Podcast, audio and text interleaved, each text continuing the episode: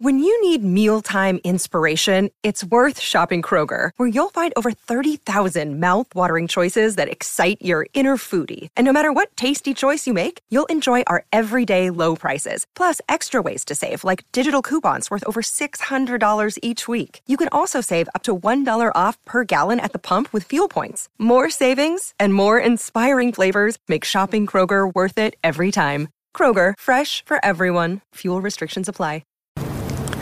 Buenos días a todos, soy Víctor Abarca y estás escuchando Expreso con Víctor. Esta vez desde Miami. Dejo el estudio de Nueva York y cambio a el estudio en la habitación de un hotel. Así que discúlpame que no tenga los efectos de sonido, que no tenga esa musiquita así en plan rollo noticiero, pero bueno, aquí con el vallador puesto y a punto de salir, voy a darte las noticias con un tono mucho más veraniego, pero merece la pena. Vamos a hablar de Slack, vamos a hablar también de, bueno, vamos a entrar en un territorio más de ámbito legal y también vamos a hablar de lo sucedido entre Google y China. Así que espero que tengas ya tu expreso con, por supuesto, hielo preparado porque allá vamos.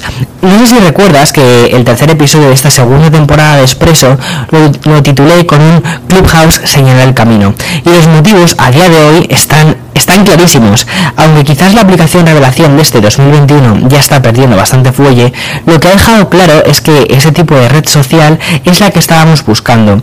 Nos apetece nos apetece cada vez escribir menos. Nos hemos cansado de la toxicidad que impera en Twitter y Facebook se ha quedado como una plataforma para padres y panaderías. Lo que buscamos es podcast, es escuchar, comunicarnos y y relacionarnos a través de la voz. De ahí el efímero pero radiante éxito de Clubhouse y sus salas de chat temáticas.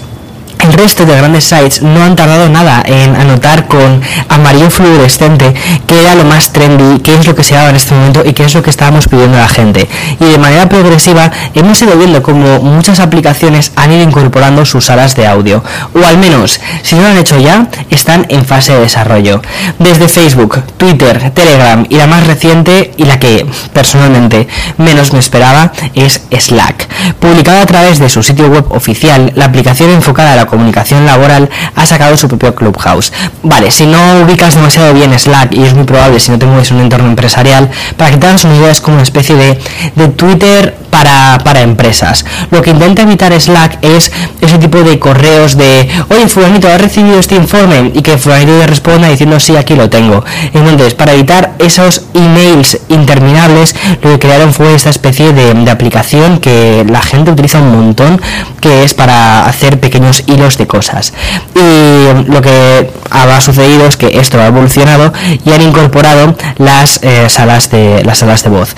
El nombre que le han dado ha sido Havels y son las nuevas salas de voz que parecen haberse fijado más en Discord que en la propia Clubhouse, bajo el lema de recrear las discusiones espontáneas e informales de la oficina que tanto extrañas, Slack y sus Huddles pretenden dar más ubicuidad a las conversaciones entre trabajadores sin evocar tanto a esta aplicación que nos da muchísimo cringe en el entorno laboral que es Zoom. Es decir, vas a poder decirle a tu compañero de trabajo, aunque esté trabajando en casa desde las Maldivas con su camisa de flores y un bañador, vas a poder decirle, oye, nos tomamos un café y ya lo que busca, según la publicación, es que quieren mm, hacer que esta herramienta se asemeje mucho más a las conversaciones improvisadas de pasillo.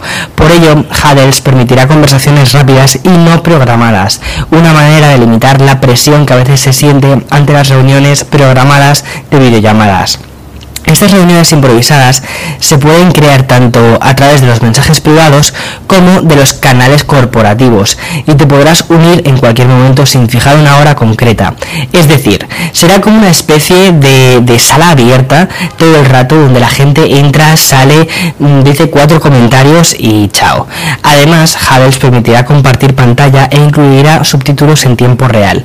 Y en los próximos meses se pretende que estén disponibles las grabaciones de audio, vídeo y también pantalla. Parece muy interesante, ¿verdad? Cómo, ha ido, cómo se ha ido incorporando el, chat de voz dentro de un montón de aplicaciones y cómo incluso en aplicaciones laborales se está planteando esto. Habrá que ver si es más, si es más moda, si es más tendencia eso yo creo que nos lo dejará el tiempo bastante claro. Vale, dejamos la estela de Clubhouse y de las salas de audio para pasar a la Play Store de Google. Y es que acabamos de saber que la compañía ha tenido que eliminar hasta nueve aplicaciones de esta mencionada Store. ¿Cuál ha sido el motivo? Pues que había apps que introducían troyanos a los usuarios con el fin de robar los datos de inicio de sesión en Facebook. O sea, esto, esto es muy grave. Bajo algunos nombres también disimulados como Horoscope Daily, es decir, el, horóscopo diario, o Rubbish Cleaner, eh, limpieza eh, para limpiar el, teléfono, ¿no? Esos archivos malware se han llegado a descargar hasta 5,9 millones de veces. Y según se ha podido conocer, los analistas de Doctor Web, estas nuevas aplicaciones hacían que los usuarios entrasen en la página de inicio en Facebook, la cual lo que hacía es cargar un JavaScript desde un servidor de comando y control. Y este era el protagonista después de los robos de las credenciales de Facebook. O sea, imagínate que te descargas una aplicación de horóscopo y te terminan quitando eh, tu cuenta de Facebook. Pues eso es lo que estaba sucediendo. A su vez, la publicación informa que las apps robaban las cookies de autorización y también las cookies de Facebook. las cinco variantes de este malware usaban el mismo código JavaScript y los formatos de archivo de configuración. Por su parte, y siguiendo con esta información, la web Ars Technica ha podido saber que Google ha vetado a todos los desarrolladores implicados en estas aplicaciones. Obviamente, o sea, obviamente, o sea, lo que han hecho ha sido algo, algo muy, muy grave. O sea, para, imagínate, o sea, el tema de robo de credenciales de Facebook y luego que además muchísima gente utiliza el Facebook Connect para entrar dentro de otras aplicaciones es algo muy grave. Y yo creo que es muy importante que, y esto deja muchísimo entrever una cosa que estábamos comentando la semana pasada, que es hasta qué punto las tiendas digitales deben permitir o deben, deben estar muy, muy encima de los desarrolladores sobre qué apps se publican dentro de las tiendas, porque mm, al final pueden afectar directamente a la seguridad ya no solo del dispositivo, sino de las redes que utilizas e incluso hasta de tu trabajo. Bien, acabo el expreso de, hoy, mucho más veraniego, con una noticia que engloba tecnología, política y economía. No sé si de casualidad China ha castigado a una de las compañías tech justo después de que ésta salga a bolsa de los Estados Unidos. Vale, aquí perdóname porque mi chino no es demasiado bueno, pero venga, allá voy. Hablo de Didi Chuching, lo que vendría a ser como una especie de, Cabify, o si eres más internacional, el Uber chino.